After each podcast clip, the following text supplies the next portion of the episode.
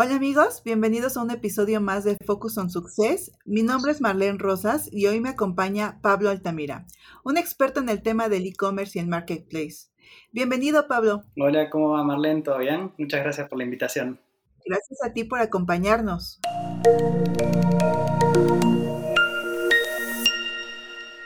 El marketplace ha influenciado en los últimos años para la compra de productos o servicios, pero en el ámbito de los negocios ha funcionado para generar posicionamiento y conocimiento de nuevos productos en el mercado conforme a las tendencias y la demanda. Por otra parte, en este último año, como la principal fuente de compra, pero no solo en empresas grandes como Amazon o Mercado Libre, sino también en redes sociales. Por esto, Pablo, ¿tú qué opinas sobre la evolución de los marketplaces en estos años? Bueno, la verdad que sobre todo en, este último año y medio, el, los marketplaces eh, cumplieron un rol fundamental eh, con la pandemia, sobre todo, ¿no?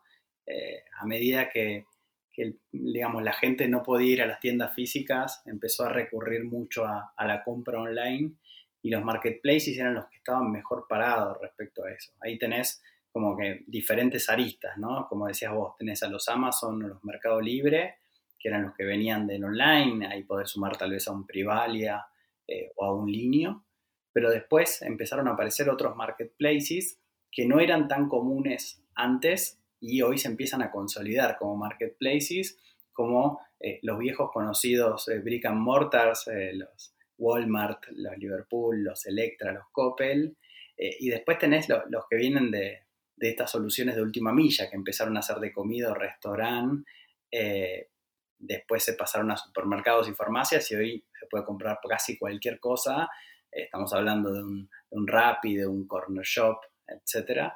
Así que se vienen como un montón de, de marketplaces que seguramente sorprenderán a muchos, como bancos, eh, como paqueteras, eh, como marketplace. Así que realmente es eh, un poco, está habiendo una revolución a nivel mundial, para que se den una idea, la mitad de lo que se vende por e-commerce se vende por marketplaces. Es decir, es mitad sitios propios de, obviamente, diferentes empresas y la otra mitad marketplaces. Así que eh, los marketplaces a nivel tecnológico están muy sólidos y a nivel demanda eh, es como que consolidan mucha oferta, lo cual es muy atractivo para los consumidores, que no es más que, que un poco la revolución que tuvimos unas décadas atrás con, con, las plazas en el físico, ¿no? Que uno va para, para divertirse, para entretenerse y también para comprar y tener un montón de opciones bueno, los marketplaces en el mundo online vienen a, cumplir un poco ese rol.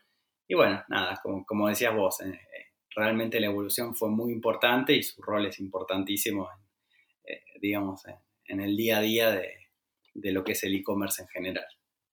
Perfecto. Oye, y por ejemplo, ¿cuál es la diferencia, tú que eres experto, entre un marketplace y un e-commerce? ¿Qué, ¿Qué, los diferencia?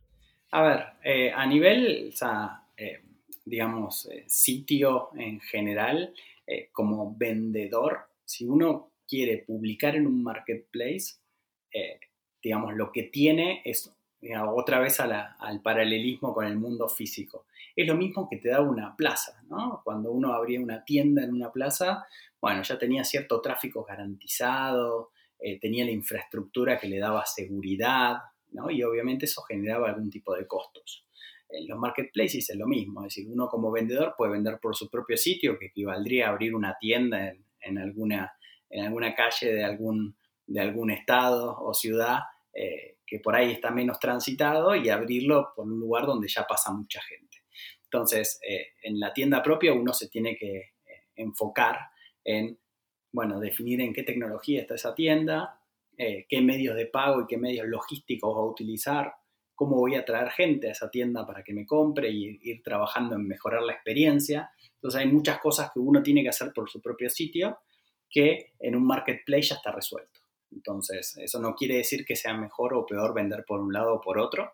Eh, la, respuesta es 50% eh, de lo que se vende e-commerce a nivel mundial es por marketplace y 50% a través de sitios propios. Bueno, eso quiere decir que si solo vendo por Marketplace me estoy perdiendo una mitad que podría vender. Y si estoy vendiendo solo por mi sitio y no vendo en Marketplace y porque tengo algún tipo de prejuicios, me estoy perdiendo de vender el doble. Entonces, eh, ahí lo más importante es, digamos, los dos caminos están bien y hay que recorrerlos. Solo que, bueno, obviamente los marketplaces hay un montón de cosas más resueltas y obviamente eso viene a cambio de una comisión y un costo por, por vender allí. Y después el sitio propio, hay también un montón de tecnologías, desde más básicas hasta más complejas, donde uno puede elegirse, montar y a través de eso tratar de resolver muchas cosas. Eh, un poco el, camino a futuro de empresas chicas, medianas, grandes es sitio propio y marketplace. Como que más allá de sus diferencias, eh, hay que estar en los dos. Claro. Y, por ejemplo, hablando de esto, sobre los puntos que una empresa o un negocio deben tomar en cuenta, eh, ¿cuáles serían para que una empresa pueda tomar justamente en cuenta eh, al elegir el market correcto para sus productos? Bueno, eso, la verdad que es difícil de, tomar en general eh, un, camino, decir, bueno, la verdad absoluta, a vos te conviene Mercado Libre, a vos te conviene Amazon. Eh, obviamente eh, los marketplaces, cada marketplace tiene un, público al que ataca. Obviamente el segmento de Amazon es más alto que el de Mercado Libre y el de Mercado Libre es más alto que el de Electra y el de Coppel, por ejemplo. pero después hay un montón de cosas que por ahí hay empresas que tienen productos que pueden apuntar a un segmento más bajo hay productos que, pueden apuntar a, un segmento más de inmediatez, que pueden funcionar bien por, por un rápido un corner shop.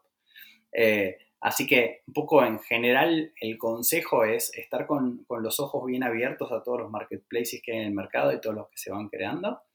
Y arriba de eso, eh, estar, digamos, trabajar mucho en pruebas. Entonces, subir algunos productos a Amazon, subir algunos productos a Mercado Libre, subir algunos a Coppel, subir algunos a Walmart, eh, tratar de estar en todo y obviamente, es decir, si uno no le encuentra la vuelta a un marketplace y cree que el público no da o no funcionan sus productos ahí, tal vez descartarlo y tal vez enfocarse en otro.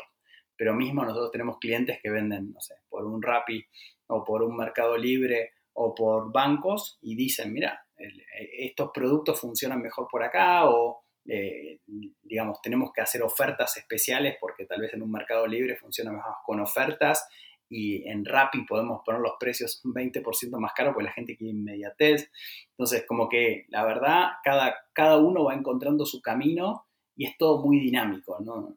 la foto que teníamos hace dos años es totalmente diferente a la que tenemos hoy y probablemente sea muy diferente a la que tengamos en dos años. Así que como que son mercados muy dinámicos que acaban de aparecer, que tienen muchísimo volumen, que hay muchísima competencia y va a haber muchísima más. Eh, así que en este dinamismo es donde uno se tiene que meter, aprender y estar dispuesto a iterar muchas, muchas veces. Oye, Pablo, ¿y cómo ha influenciado el hot sale en los marketplaces? En la parte de ventas, marketing, estrategias, en esta parte, ¿qué tanto ves que ha influenciado? A ver, eh, los eventos especiales en e-commerce en general tienen un efecto eh, que, que siempre se buscó de conseguir más compradores, es decir, gente que no estaba acostumbrada a comprar online, que empiece a comprar online, y gente que ya estaba acostumbrada a comprar online, que se atreva a comprar un poco más como para ir generando la costumbre y con eso ir ganando, eh, digamos, más, eh, más usuarios o más compradores y más recurrencia.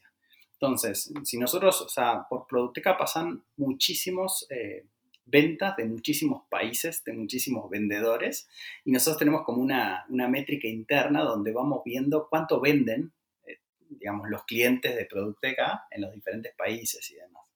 Y lo que vemos siempre es, o sea, lo que veíamos hasta el COVID era eh, crecimiento, crecimiento, crecimiento, digamos, mes a mes, un pico. Ese pico podía ser un hot sale o podía ser un buen fin.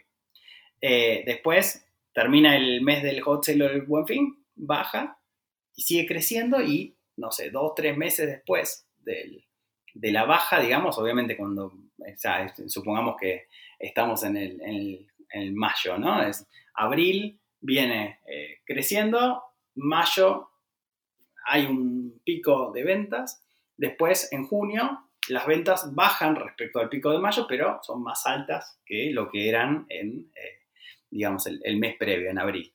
Entonces, esto siempre fue así y en general unos meses después ya se alcanza el pico, entonces es como que uno salta a, vender más, em, cae un poco y después ya se recupera y ya como que siempre sigue creciendo y hay picos que obviamente son los eventos especiales.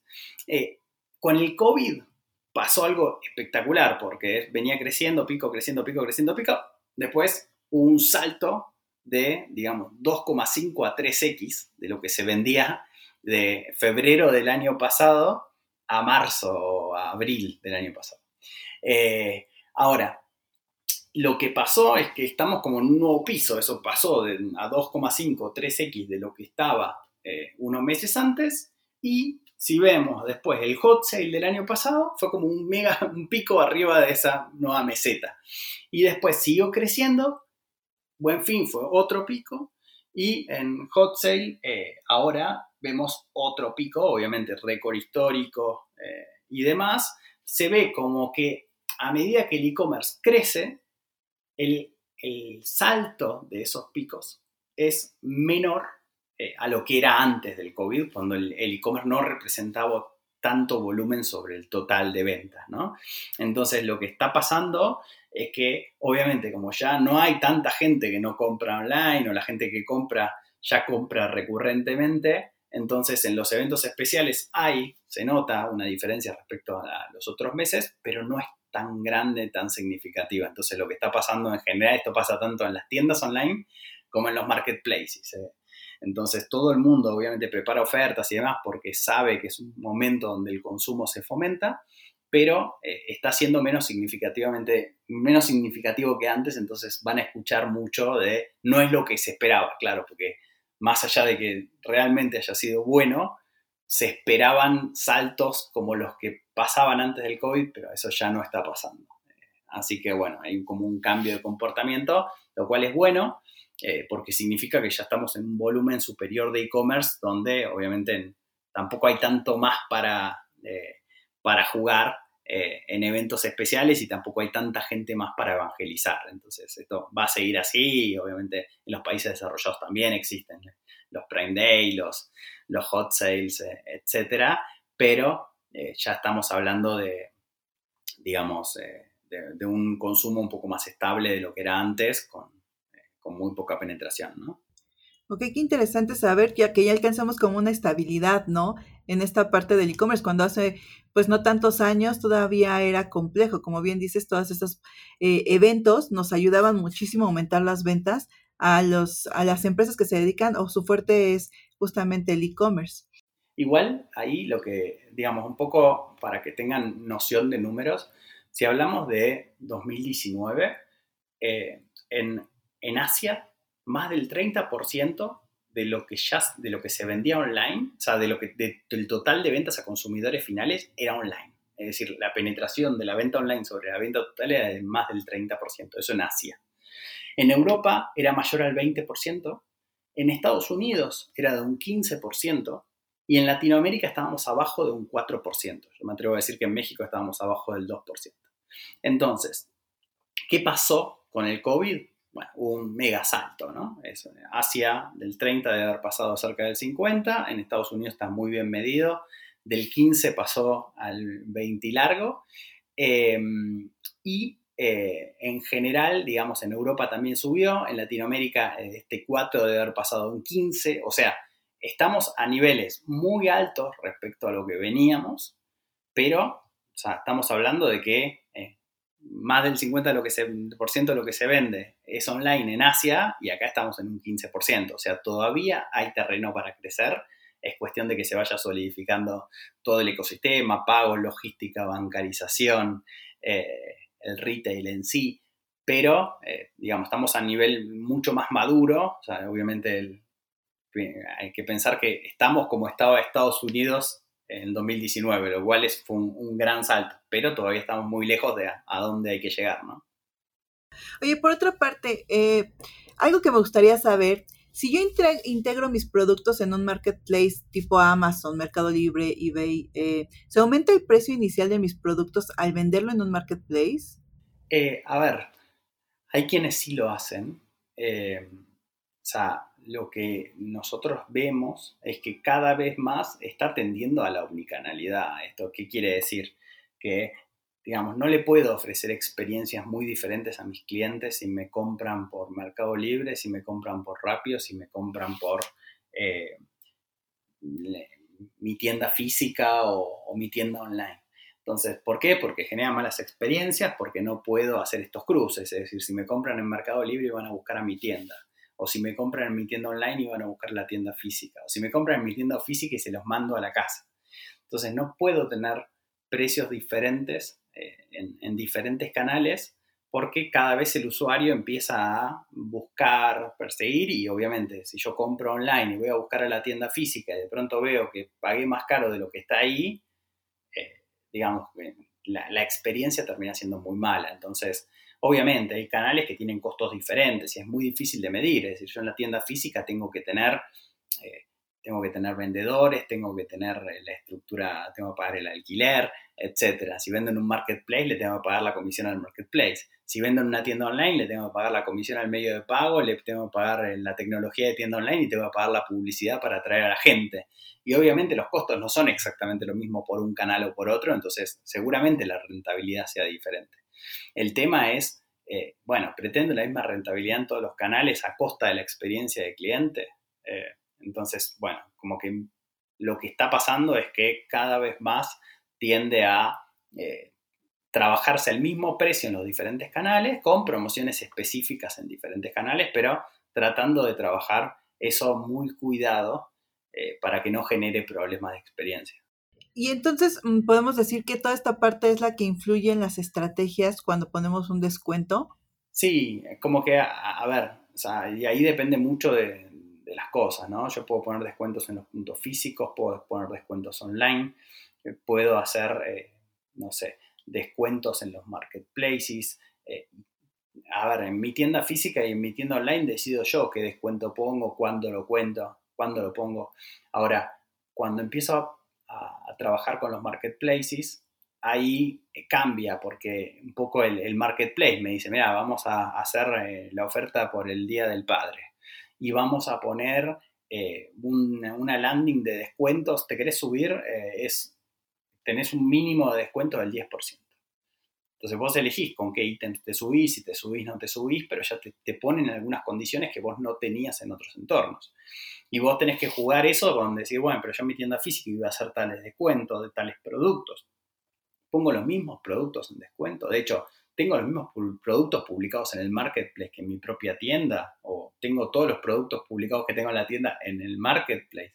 Bueno, y ahí empiezan estrategias particulares, es decir, por ahí algún producto, no sé, hay gente que dice, bueno, los productos de menos de 200 pesos eh, no, los puedo vender eh, por marketplace porque pierdo dinero tal vez. Entonces dice, bueno, estos productos no los publico, los tengo solo en el físico, pero tal vez en la tienda online mía sí valga la pena ponerlo. Entonces, bueno, hay cada uno, o sea, tampoco es que hay una receta mágica, depende mucho del negocio, de los canales con los que vendas. Eh, y del aprendizaje que hagas, lo que es no negociable de todo esto justamente es, es, el, aprendizaje y ese aprendizaje es con números. Entonces es con números de visitas, de, ventas, de ticket promedio, pero también de rentabilidad. Y ahí es donde empieza a jugar un papel un poco más importante el RP. Porque si uno vende online, hay muchos negocios que nacieron online y nacieron online como, bueno, bueno compro un producto eh, o, publico un producto en el marketplace y cuando se vende voy, lo compro y lo, entrego. Eh, bueno, entonces obviamente son negocios que empezaron tal vez bastante informales y a medida que empieza el e-commerce a, ganar fuerza, lo fueron arrastrando para arriba esos negocios y fueron vendiendo mucho. El tema es, si yo vendo mucho, pero no estoy sólido a nivel negocio porque no tengo un RP, un corazón de mi empresa que me permita tener reportes de rentabilidad, reportes de, eh, no sé, de ventas por canal eh, y un montón de cuestiones de rateos de gastos fijos y demás, eh, bueno, ahí es como que empiezo a decir, bueno, no sé si estoy ganando o perdiendo dinero, entonces por ahí estoy publicando los productos en un marketplace y con algún producto estoy perdiendo dinero y no me doy cuenta. Entonces, en general, lo que empieza a pasar ahora es que como que hubo un cambio muy fuerte del año pasado a este año, porque el año pasado es el que no vendía online, empezó a vender online a la fuerza. El que vendía online empezó a vender online eh, más, eh, digamos, más eh, agresivamente porque había que mantener los costos de, las tiendas que, no estaban vendiendo. Ahora, claro, una cosa era el que tenía tiendas físicas, ya tenía sus números hechos y, y control de su negocio, claro, se dieron cuenta a principio de este año que el año pasado, bueno, subsistieron, pero la rentabilidad bajó porque era vender a toda costa.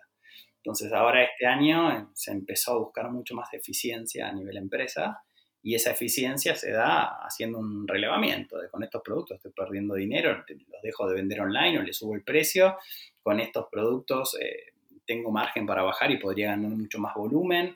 Bueno, y eso se hace si uno está sólido a nivel eh, indicadores y centralización del negocio, ¿no? que eso es lo que centraliza el RP.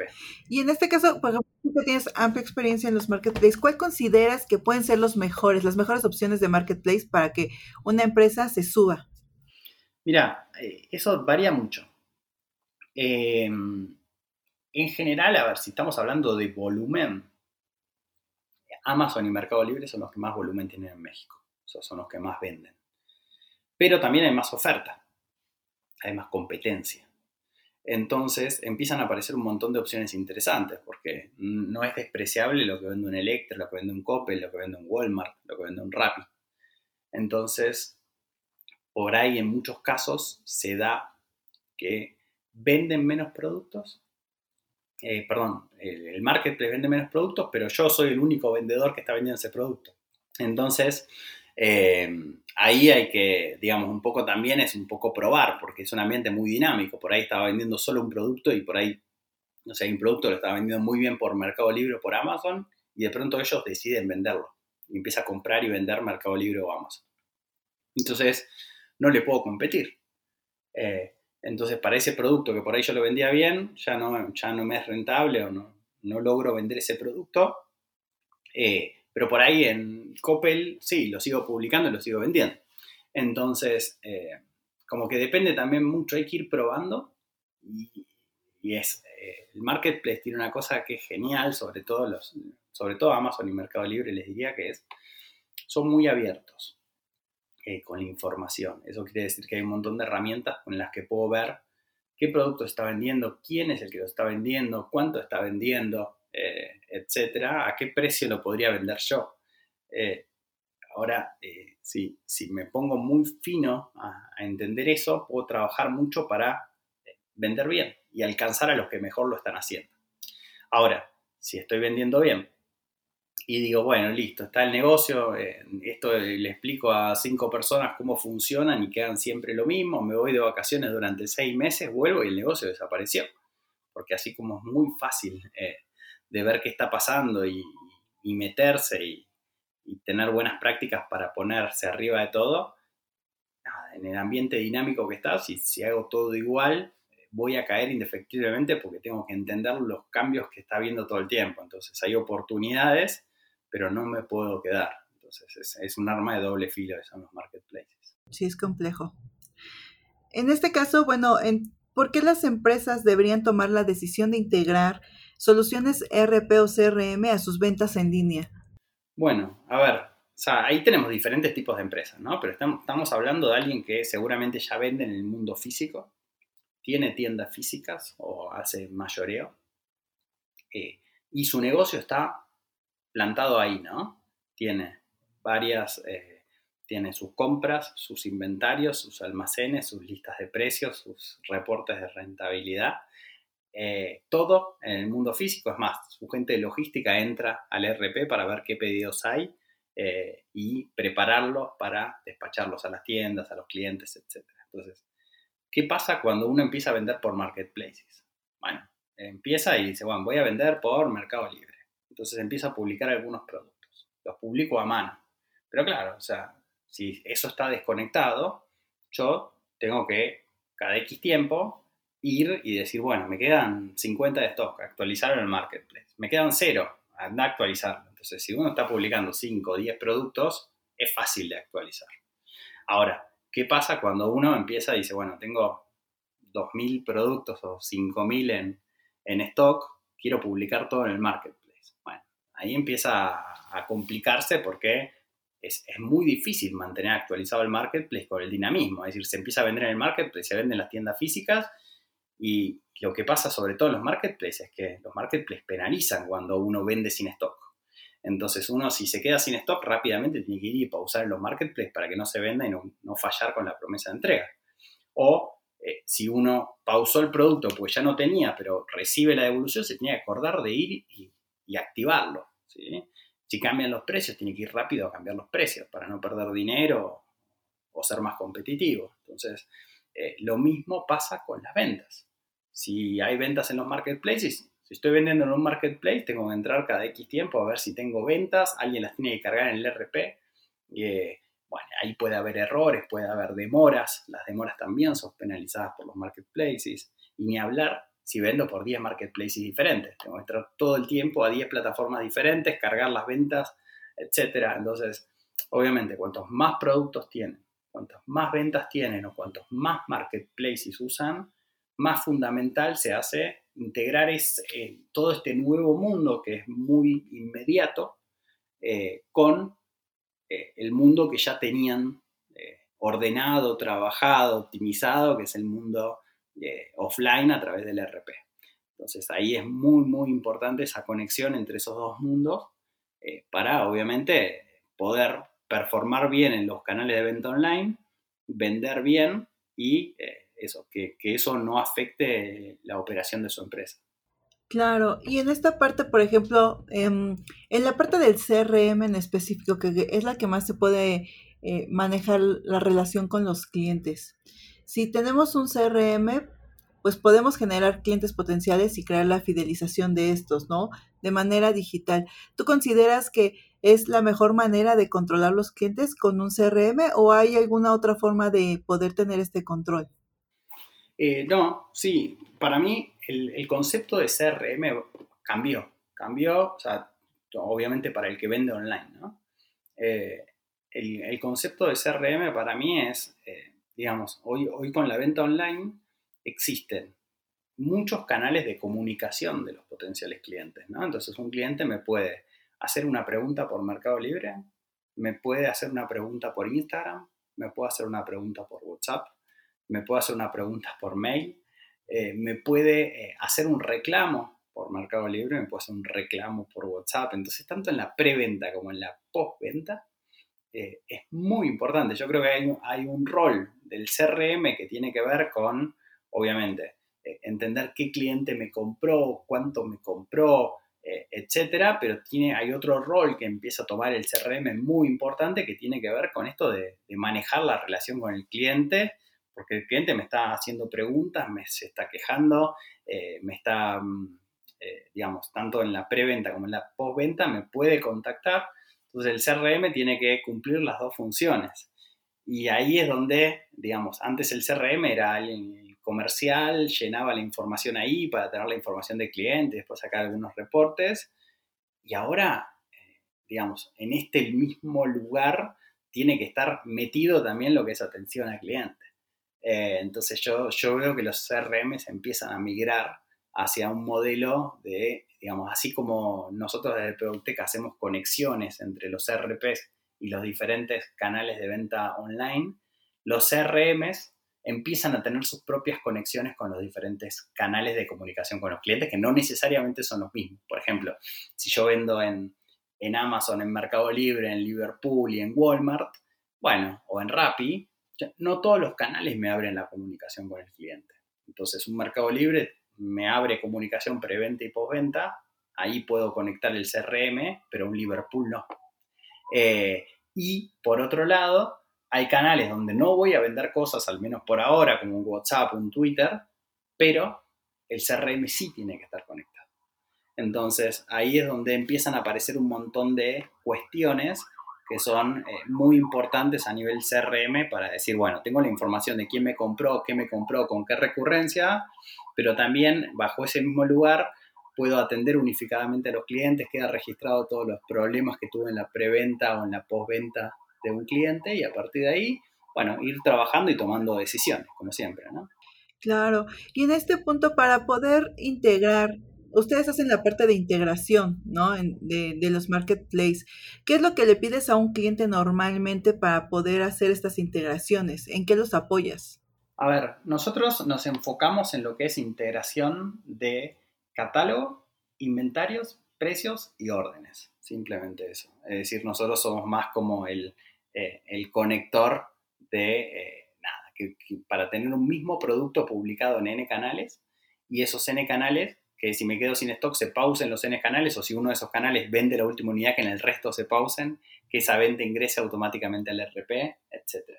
El tema es que nosotros estamos como en ese, en ese medio, ¿no? Entre el, online y el, mundo físico. Entonces, cada vez que nos, digamos, nos llama un cliente, nosotros necesitamos entender a fondo cómo trabaja el cliente, tiene un RP, qué RP tiene, cómo trabaja, eh, la logística entra al RP, em, en qué canales vende, eh, cuál, eh, cuántos productos tiene publicado. El catálogo ya lo tiene en algún lugar y a partir de ahí se van tejiendo esos hilos, ¿no? Entonces tenemos clientes con configuraciones muy, muy diferentes, clientes muy parecidos con configuraciones diferentes. entonces, como que por lo menos para nuestro segmento de, clientes, que son los retail, los fabricantes y los distribuidores, empresas en general grandes que venden online, cada uno ya tiene armados todos sus procesos eh, en, los RP, que son RPs en general complejos.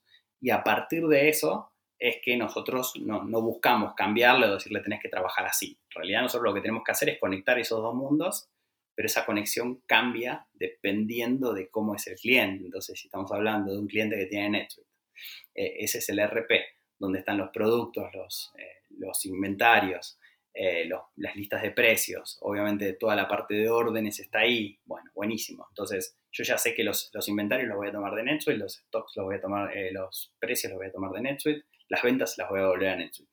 Pero el catálogo, ¿dónde está? tiene diferentes listas de precios para los diferentes marketplaces.